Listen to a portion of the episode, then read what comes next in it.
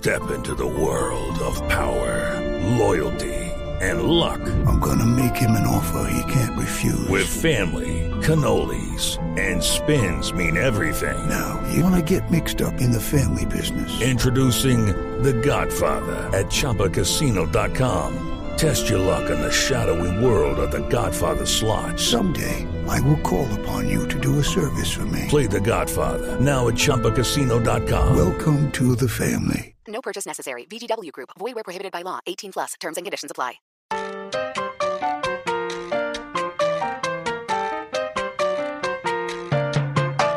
A continuación, desde Bogotá, Colombia, en hjck.com, escucharemos Literatura al Margen. Presenta Camila Willes.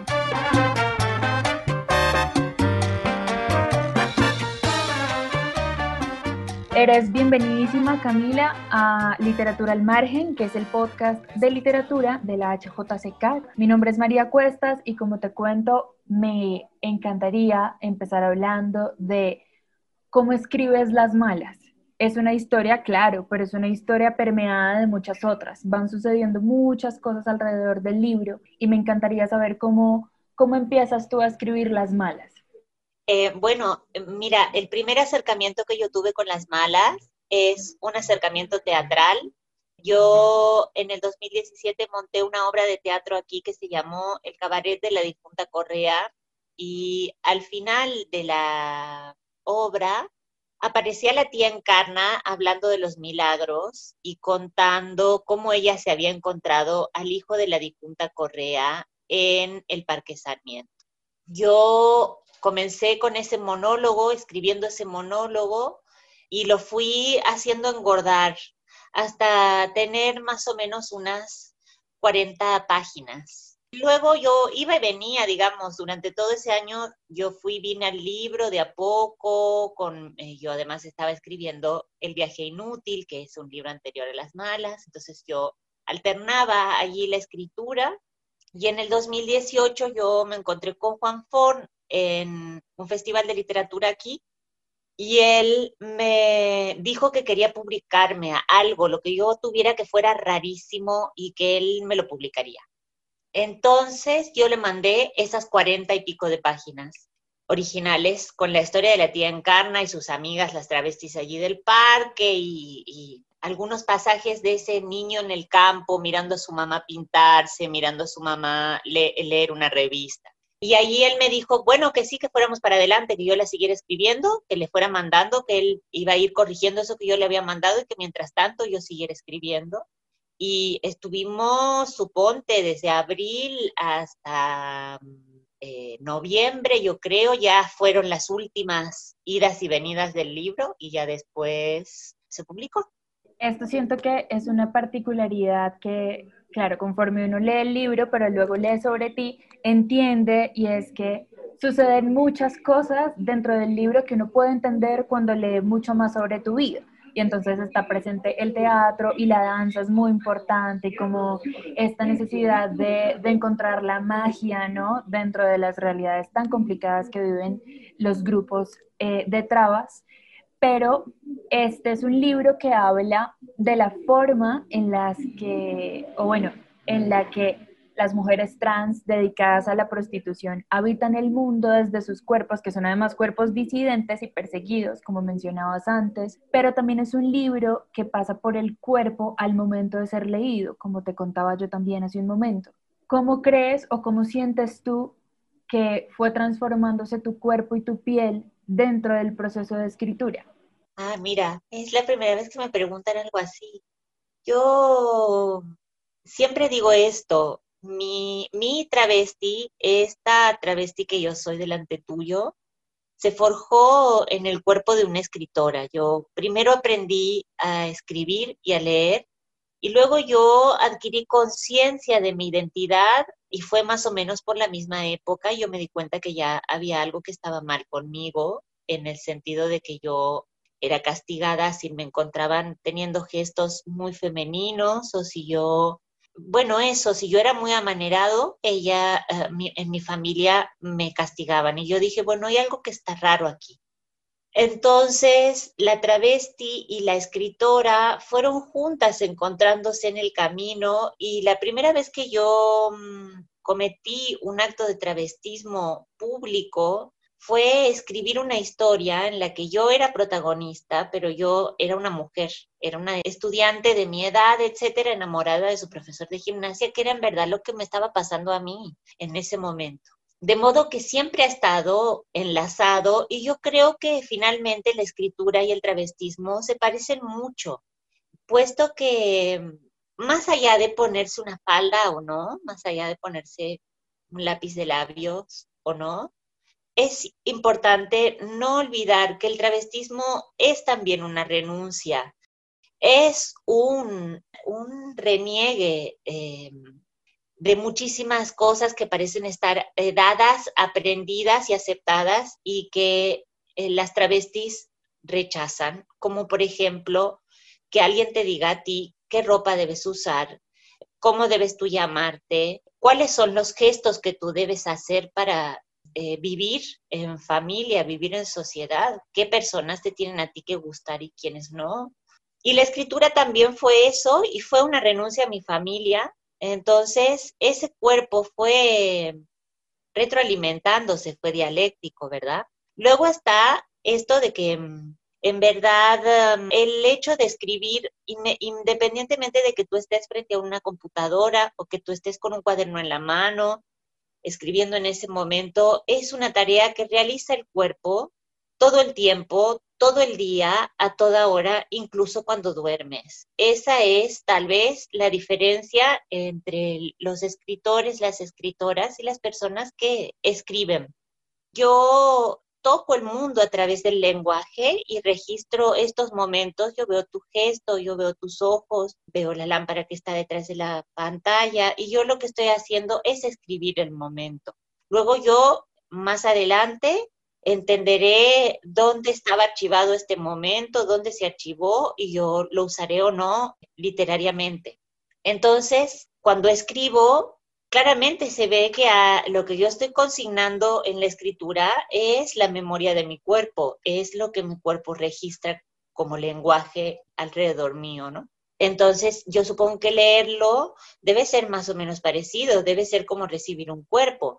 Esto que yo te digo lo dice mejor, más bonito Eugenia Almeida, ella dice, se escribe con el cuerpo, porque parece que fuera una actividad puramente intelectual, puramente creativa, de imaginación, de inventiva, y en realidad el cuerpo está tomando una decisión. Entonces, yo creo que eso es lo que deben recibir las lectoras, los lectores cuando leen las malas cuando mencionas tú como esto que es tan cierto y es que el cuerpo hace parte de la escritura, venía a mi cabeza una, frase que suele decir mucho en sus entrevistas Alma Guillermo Prieto y es que un escritor está siempre escribiendo, ¿no? Como que se ha dibujado esa idea de los escritores atormentados, oscuras y escribiendo mientras llueve, ¿sabes? Como esta antigua bohemia, pero tienes toda la razón en lo que dices y es como un escritor está palpando y más bien como dejando que el mundo lo permee, ¿no? Para luego narrarlo desde sus palabras.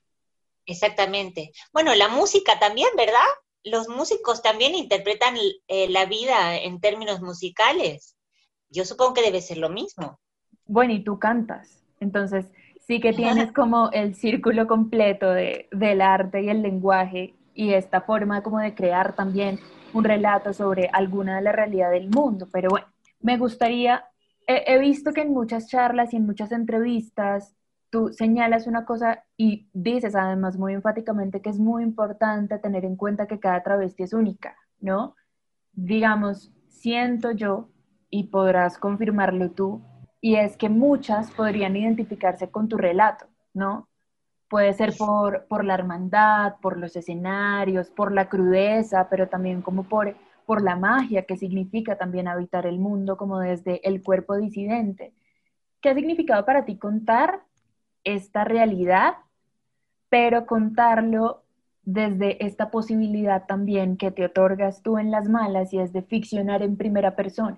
Bueno, yo lo primero es que mm, nunca tengo una idea de lector o de lectora. Yo no, eh, suponte la Claudia Rodríguez, que es una escritora travesti chilena que yo admiro muchísimo, eh, que me parece además una de las mejores escritoras contemporáneas que hay ahora dando vueltas.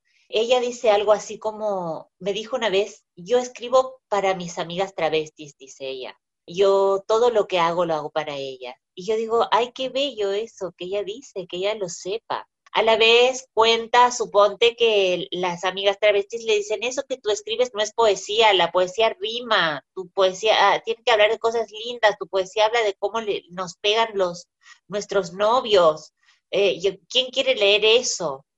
Bueno, yo soy un poco más narcisista, yo no escribo para nadie, escribo porque me gusta escribir, porque no puedo evitarlo además, pero en el medio me encuentro con lectores que gustan más o menos de, mis historias eh, y eso está bien, pero siempre es algo inevitable que me surge. De modo que tampoco las travestis están en ese imaginario cuando yo escribo o escribí las malas, que es tal vez el el libro en el que es más eh, fácil identificar una manada travesti, porque bueno, son las protagonistas del libro. De todas maneras, mis amigas que lo leyeron, las chicas trans que yo conozco aquí por las redes y todo lo demás, siempre tienen devoluciones muy amorosas para conmigo, siempre se identifican, por supuesto, claro que sí, porque además son las historias de todas, eh, más allá de, lo, es decir, bueno, ¿quién negaría a los individuos dentro de Auschwitz? Aunque luego para nosotros todo ese millón y no sé cuánto de personas que pasaron por esos campos de concentración y todo lo demás fueran individuos y tuviera cada uno una historia. Bueno, como somos un grupo que está eh, siendo prácticamente víctima de una guerra, víctima de, un identicidio, de una persecución muy grande. Estamos hablando de un trauma que es común, de un trauma que nos pertenece a todas. Yo además creo que las que dicen, a mí jamás me discriminaron, yo siempre tuve una buena familia que nunca me hizo, yo siempre digo, ay, bueno, no, no es verdad, a ti sí te están discriminando ahorita. Eso es independiente de que tú lo sientas o no lo sientas o que tengas la piel lo suficientemente endurecida para que algo te atraviese o no. Pero eh, yo me cuido muchísimo, es decir, yo en este momento estoy defendiendo a las malas de las interpretaciones de las personas porque yo no quiero quedar pegada a la idea de que de, haber sido irresponsable por querer retratar, suponte, el mundo trans. ¿Te das cuenta? que es algo que yo digo, bueno, es que es imposible hablar sobre un mundo trans. Eso no puede hacerse. Se pueden hacer otras cosas, se pueden pensar en otras maneras de contar sobre eh, grupos, sobre personas, que es lo que yo traté de hacer, casi contar una familia trans dentro de las muchísimas familias que existen. Y me cuido sobre todo porque yo no soy... Eh, yo soy apenas una inventora, ¿sabes? Una, yo he estado inventando, yo me pongo a mentir un poco, a escribir y lo que sea, y yo no quiero ser responsable de no decir lo que debe decirse en las entrevistas, suponte, no decir lo que hay que decir cuando una se pronuncia públicamente, eh, porque además yo estoy teniendo mucha exposición aquí, que es también como decir comprar mientras yo más conocida sea, más inmune voy a ser a muchas cosas, ¿sabes? Entonces yo estoy comprando también algo allí de terreno a futuro para que me dejen tranquila entonces yo cuando hago esas apariciones digo, ay, yo no tengo que decir ninguna burrada, yo tengo que decir algo que colabore, algo que haga eh, bien a la comunidad, algo que ayude a las travestis en lo que ellas están necesitando en este momento, porque además mi reclamo ya eh, cambió completamente, puesto que yo ahora tengo dinero, yo no tengo los problemas que tenía antes. E, entonces yo no puedo ya hablar de la pobreza o hablar de la falta de, ah, de comida o de lo que sea en las entrevistas, porque yo estaría siendo demagógica. Eso yo creo que lo tienen que hablar las personas que lo tienen que hablar. Entonces yo digo, no, no, no, las malas no es un retrato, es el retrato de una familia. Es lo que yo pude inventar, es lo que yo pude escribir hasta ese momento, no más que eso. Volveremos a eso más adelante, pero por ahora me gustaría mucho que pensemos juntas en un personaje de la historia que la marca definitivamente y es el brillo de los ojos, ¿no? Es, es, como el chispazo de vida, como el gran milagro de amor que, y de posibilidad también que llega, que llega a la Casa Rosada. Y es porque más allá de ser un bebé, creo que el brillo de los ojos es como el gran hallazgo, ¿sabes? Como la aparición. Y a mí me parece preciosa esta imagen de encontrar el bebé una noche que hace frío entre ramas y la tía Encarna se corta los brazos por querer alcanzarlo. Y siento yo que el brillo de los ojos bien puede ser un personaje, por supuesto, pero puede entenderse también como, como una metáfora, ¿no? Como una metáfora del milagro. Y en tu vida, que ahora es distinta a la Camila que escribió, puede ser muchas cosas, ¿no? El poder comer bien, el tener una casa, el amor, tener la posibilidad de escribir. ¿Cuál crees tú que ha sido como este gran brillo de los ojos de, de Camila en el presente? Yo creo que ha sido el análisis, yo creo que ha sido poder eh, sentarme a hablar con alguien muy inteligente, con una mujer muy inteligente, sobre todo esto, sobre todo mi pasado, sobre toda mi infancia, sobre mis padres, sobre esos monstruos que son los padres que están ahí alimentándose siempre de sus hijos, ¿verdad? Eh, yo he podido hablar del amor, he podido hablar de cosas que no había podido hablar nunca con nadie y fue la primera vez en mi vida, mira, yo a los 34 años creo, que estuve en un lugar donde yo no tenía culpa de nada, donde yo eh, no era, no había nada, nada malo en mí, yo estaba bien, yo estaba siendo escuchada, yo eh, a veces eh, pienso en mi analista, como, no sé si tú has visto Matrix, tú viste cuando lo rescatan a, Neo del agua, cuando él se eh, desengancha y lo llevan a la nave de Morfeo y lo acuestan en una cama y lo llenan de agujas todas minis, millones de agujitas de acupuntura. Bueno, yo la veo a mi analista como haciéndome eso también en el cuerpo, con palabras. Y para mí fue, eh, porque lo importante de este viaje, que eh, me parece fascinante y en el que estoy inmiscuida también con todo mi cuerpo, con mi pensamiento, con mi corazón, es el hecho de ponerme a hablar, ponerme a hablar y ver qué hay en esas palabras.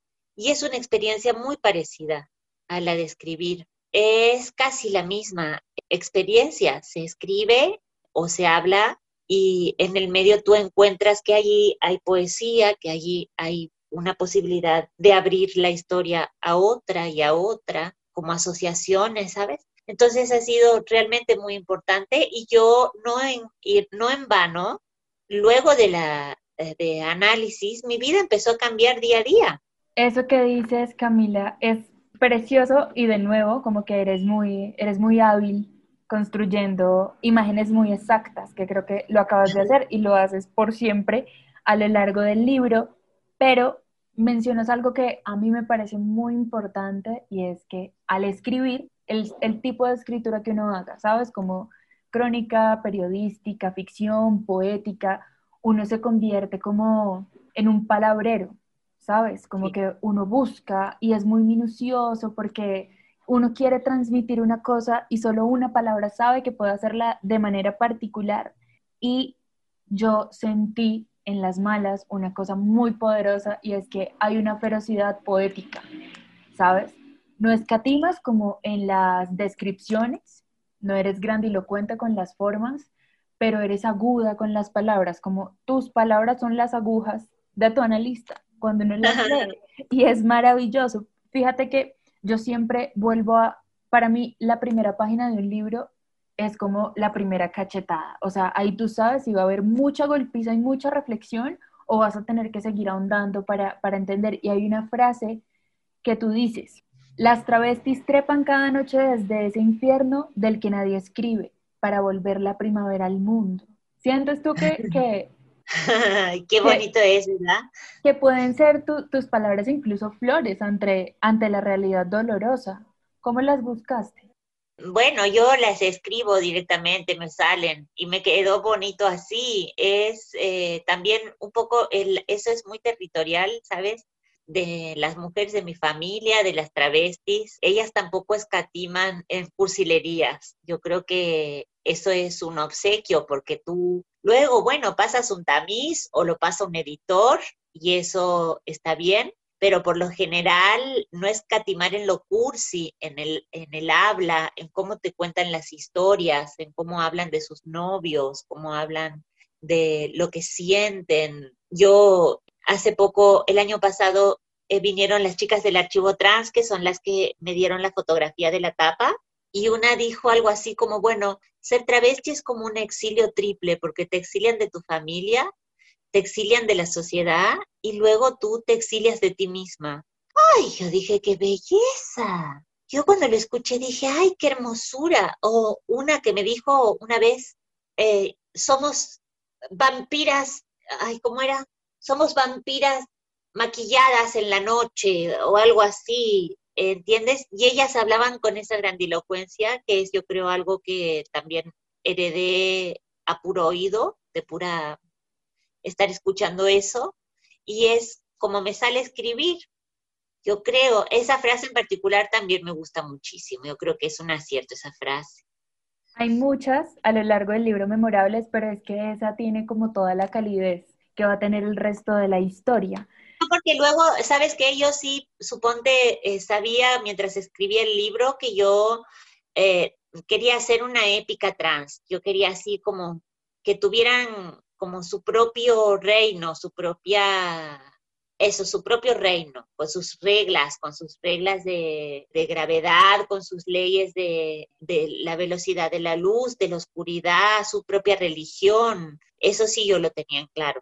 Y está perfectamente retratado, las diosas, la jerarquía, la disposición de la casa, de los cuartos, ¿no? E, el parque, que también es como el caminar hacia el parque, que es como un rito incluso de, iniciación, está absolutamente claro, pero me gustaría ahora hablar sobre una cosa y es sobre cómo tú entiendes el arte, ¿no? Porque haces teatro, cantas, has enseñado teatro, escribes, pero hay muchas formas de, de, entender el arte, ¿no? A veces es un prisma y es como un escenario desde el que uno mira el mundo o busca nuevas formas de verlo, pero hay muchos artistas para los que también significa un punto de inflexión de su vida, de su cuerpo y, de su realidad.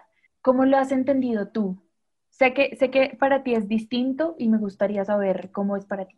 Bueno, mira, eh, Marlene Guayar, que es una activista trans eh, de aquí de Argentina, una epistemóloga, yo creo, de las mejores que tenemos. Ella dice que los cuerpos travestis deberían ser tratados como objeto de arte desde eh, la infancia, que nosotros tendríamos que tener derecho a tratarnos a nosotros mismos como objetos de arte. Y las travestis hacen algo así, sobre todo en la generación en la que yo me forjé como un objeto de arte eh, despreciado, además, ¿sabes? Como decir, bueno, algo que pareció en algún momento que no iba como el tango, ¿sabes? O como el jazz o como el blues, eh, cuando empezaron a grabar los negros eh, blues por primera vez, que dejaban sus voces grabadas, les escribían detrás de los discos, esto es inaudible, suponte. Y yo, además de haber tocado el mundo con el lenguaje, lo toqué con el lenguaje de la ficción.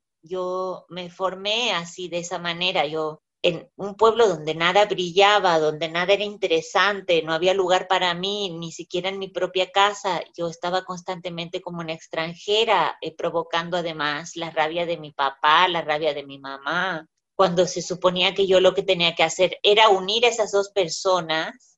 La, verdad es que la lectura, eh, la televisión en ese momento fueron grandes compañías para mí y me enseñaron cosas que de otra manera yo no hubiera podido saber nunca. Y fue a través de la ficción, fue a través de las telenovelas, de los teleteatros que se hacían aquí en Argentina, de las películas que pasaban en, el canal eh, del Estado. Fue de ese modo, fue con esos libros, fue con esos autores. Entonces, eh, para mí es, es decir, yo no puedo precisarte qué cosa de mi vida no estaría enmarcada dentro de esta ficción que podría ser lo mismo que una obra de arte, qué es lo auténticamente real, qué es lo que ocurre por la naturaleza de su existencia. Yo creo que ah, eh, todo lo que sucede en mí es eh, escritura. La, Billie Holiday decía que tocar blues era así para ella, que era como ir a la iglesia, como estar triste, como estar alegre. Eh, para ella todo era blues. Para ti todo es la escritura, la ficción. Yo creo que sí, la ficción es una ficción. Incluso el, vestirme, el, me ha tocado, suponte, ser jurada en, el Festival de Cine de Guadalajara y son muy glamorosos, es muy al estilo Hollywood, ¿sabes? Tiene sus ah, alfombras rojas y está lleno de estrellas, además, está lleno de personajes, eh, no sé, ah, así muy famosos. Y tienes tú que producirte todas las noches porque eres el jurado, yo qué sé. Entonces yo iba todas las noches de largo, con vestidos y tacones. Y yo hablaba con mi analista y decía, era como tomarse vacaciones todo lo que a una mujer le podría parecer eh, fatal de tener otra vez que producirse, otra vez tener que posar para las fotografías, para mí era como estar de vacaciones me maquillaba, me peinaba, me ponía mi vestido, bajaba por el ascensor del hotel y me estaban esperando mis compañeros jurados y todos me decían, ay, qué guapa, que esto, que lo otro.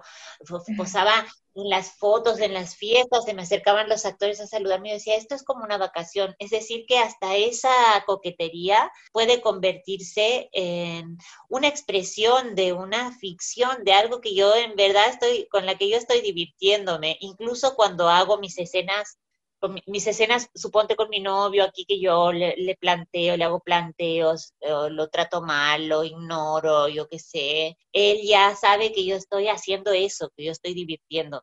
Es la fascinación de la ficción también, ¿no? Y de la ficción como en el cuerpo mismo y, y en la realidad que uno va creando, me imagino. Porque además no es patrimonio, ¿sabes? De, eh, no es mi patrimonio esta ficción, es decir, eh, las personas viven así, dentro de ficciones.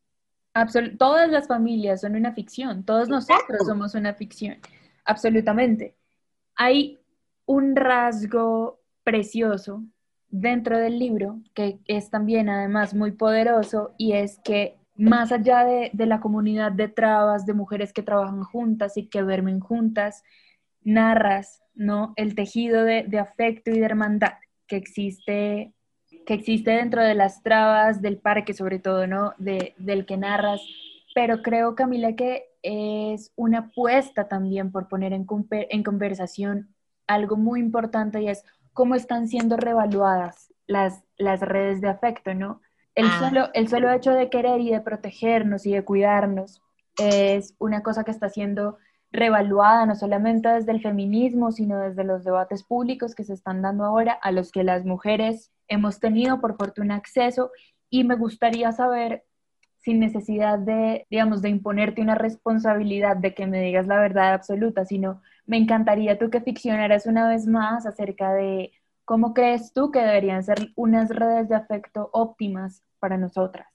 Yo lo primero que creo es que no hay red de afecto óptima, que las redes de afecto eh, tienen sus eh, resquebraduras, sus sitios eh, descosidos, sus puntos que son flojos. Es una tarea que nunca se acaba, es incesante, es algo que se hace todos los días, del mismo modo, porque además se constata día a día cómo se hacen las redes de eh, rechazo y de odio, ¿verdad?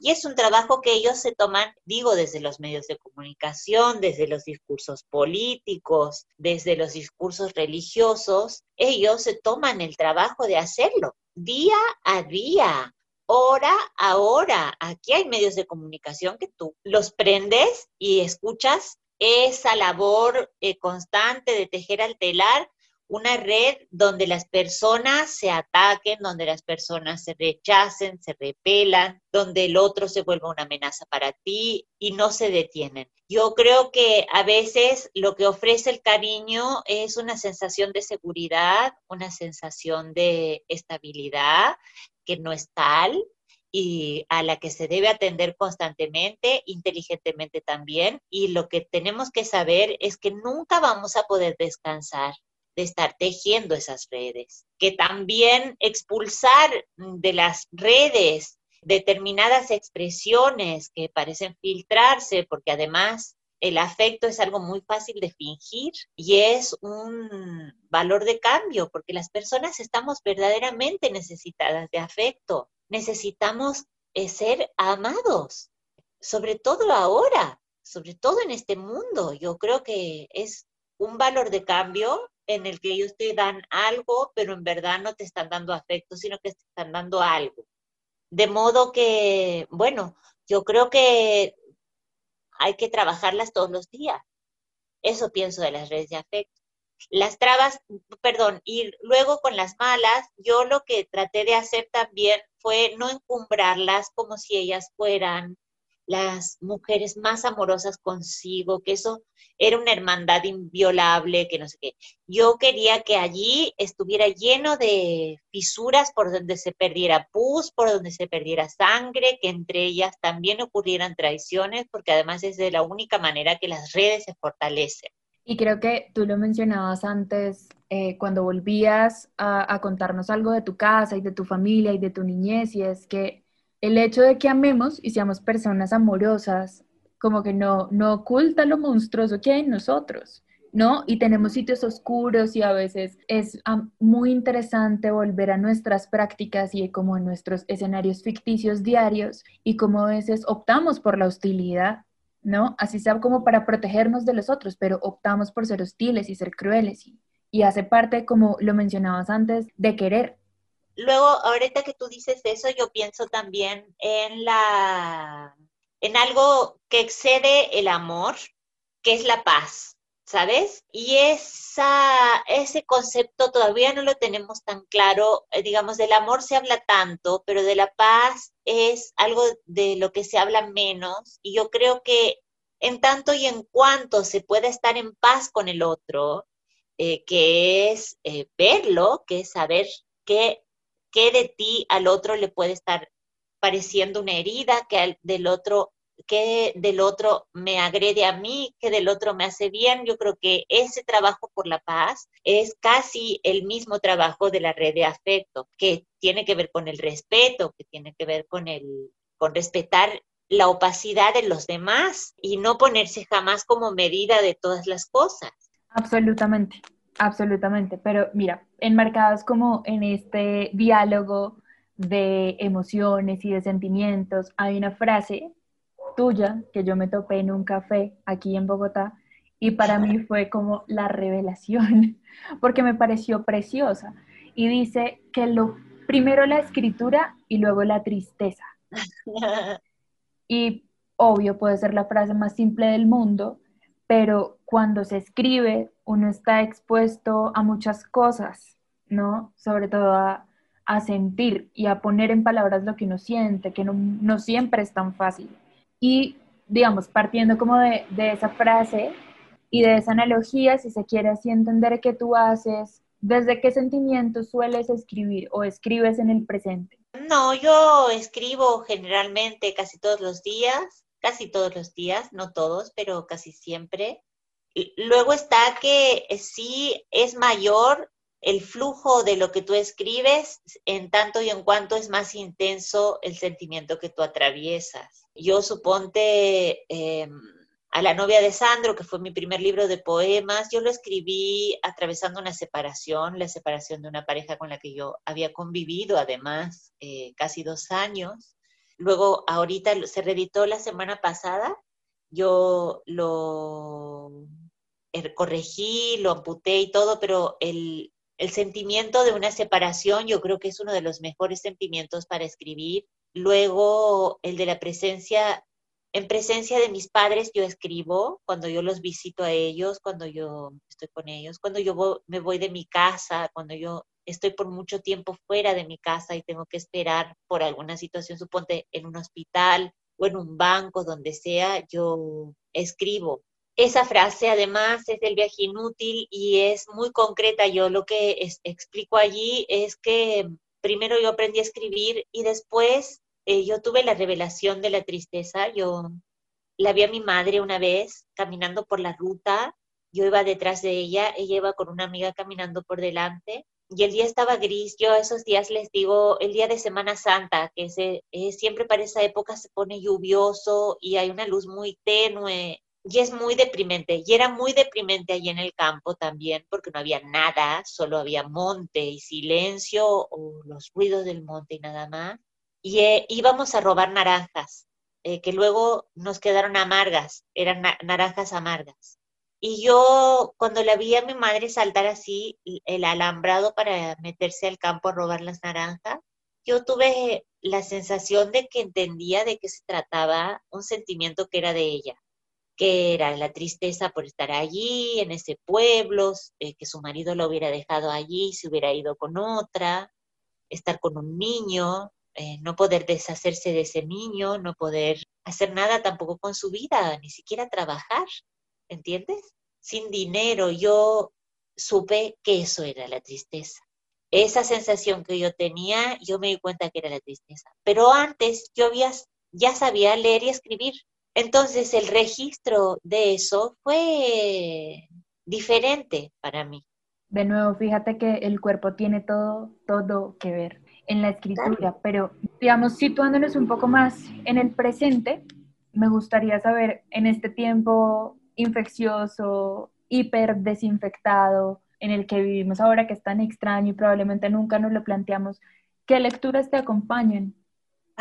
He, visto en muchas entrevistas que, que, desde hace mucho tiempo lees sobre todo mujeres, ¿no? ¿Qué lees sí, desde siempre, ¿eh?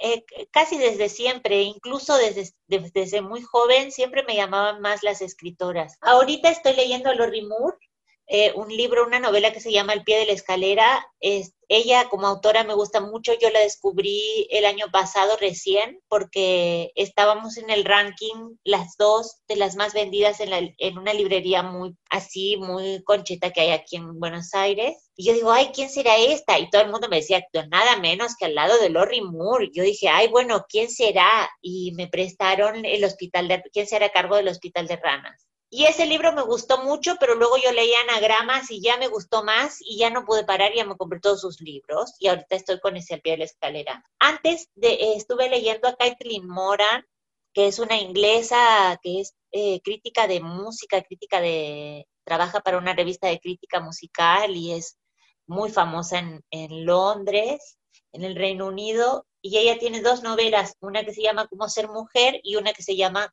cómo ser famosa y están muy divertidas, muy bien escritas. Luego está, digo, qué bien si a, las chicas en las escuelas les dieran para leer esto del feminismo y no ya volvernos tan atrás, ¿sabes? Tan hacia atrás. Eh, eh, que, les, eh, ese contacto del, del, feminismo y el erotismo y la juventud, todo les llegara a la vez, digo, qué maravilla que eso pudiera pasar Luego también descubrí en cuarentena a Delfín de Vigán. Ella me pareció así brutal. De hecho, me compré ya todos sus libros también. Me falta leer eh, basada en hechos reales, que lo tengo ahí esperando para cuando termine. Luego también leí La vida de las mujeres de Alice Munro en cuarentena, que me gustó mucho. Eh, los cuentos completos de, de Flannery O'Connor también leí en la cuarentena he leído más cosas, yo estoy fijándome. Ay, también leí eh, algo que me había costado mucho conseguir de Marguerite Duras que se llama Jan Andrea, que lo han sacado ahorita, hace este año. Eh, yo lo estaba, yo de ella soy su gran eh, admiradora, yo la admiro muchísimo, yo es, creo que es mi universidad de escritura ha sido un poco Marguerite Duras, de leer sus novelas, de leer sus entrevistas, de leer sus libros donde habla de literatura y sobre escribir y leer. Bueno, yo creo que ella es una gran, gran escritora. Después leí eh, del MBL una selección de crónicas que la compré más que nada por la edición, que está muy bonita, se llama Poco Hombre. Y leí Tengo Miedo Torero, que fue lo primero que me hizo llorar a mí en cuarentena. Yo venía muy bien, muy entusiasmada, yo muy feliz de la vida. Y en un momento leí Tengo Miedo Torero y yo me desarmé en llanto y no pude parar desde ese día hasta el día de hoy de llorar casi todos los días por algo, por el MBL. Pero me han acompañado mucho los libros, muchísimo. Ya para, para cerrar, Camila, fuera de micrófonos te pedimos tres canciones y me encantaría saber por qué las elegiste. Son Juego de Lágrimas de Boy George, Time por Ella Fitzgerald y una de Paulinho Mosca. Eh, bueno, la primera, el juego de las lágrimas, porque me encanta, porque me parece melancólica, porque me parece eh, esa guitarra del comienzo, tum, tum, tum, tum, tum, tum, tum, me parece muy urbana, me recuerda a esos primeros años míos aquí en Córdoba, yo ya le escuchaba a esa canción en mi Discman, me parece una canción muy urbana, muy de para las chicas que venimos de, la, de los pueblos a estudiar a las ciudades.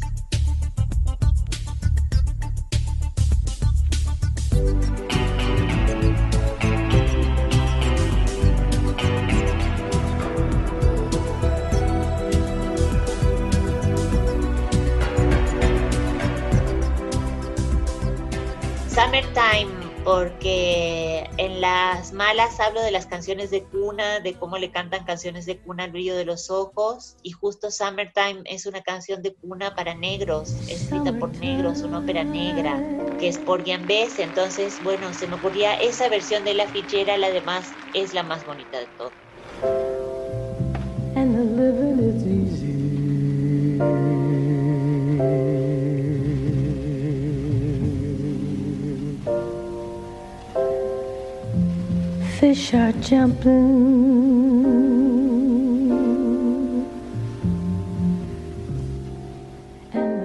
Y luego eh, Admiración de Paulinho Mosca, porque la descubrí hoy y me parece una belleza. Yo se la he mandado a todos mis amigos, se las he mandado a mis grupos de amigos, las he colgado, la he colgado en las redes y todo, porque yo digo, ay, esta canción, qué belleza.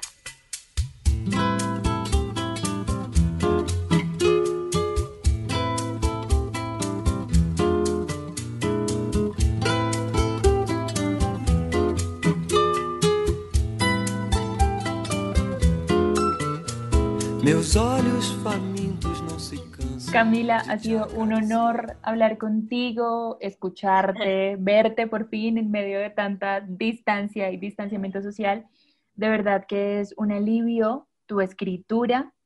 Me emociona y espero que pronto llegue tu poemario a Colombia, que ojalá puedas también venir pronto y vernos en la emisora y hablar y compartirnos más música y más lecturas. De verdad, deseo que vengan muchos libros para ti. Queremos seguirte leyendo. Estoy segura que muchos más queremos seguirte leyendo. Un honor tenerte aquí. Muchas gracias por responder a nuestra invitación. Oh, bueno, gracias. Adiós.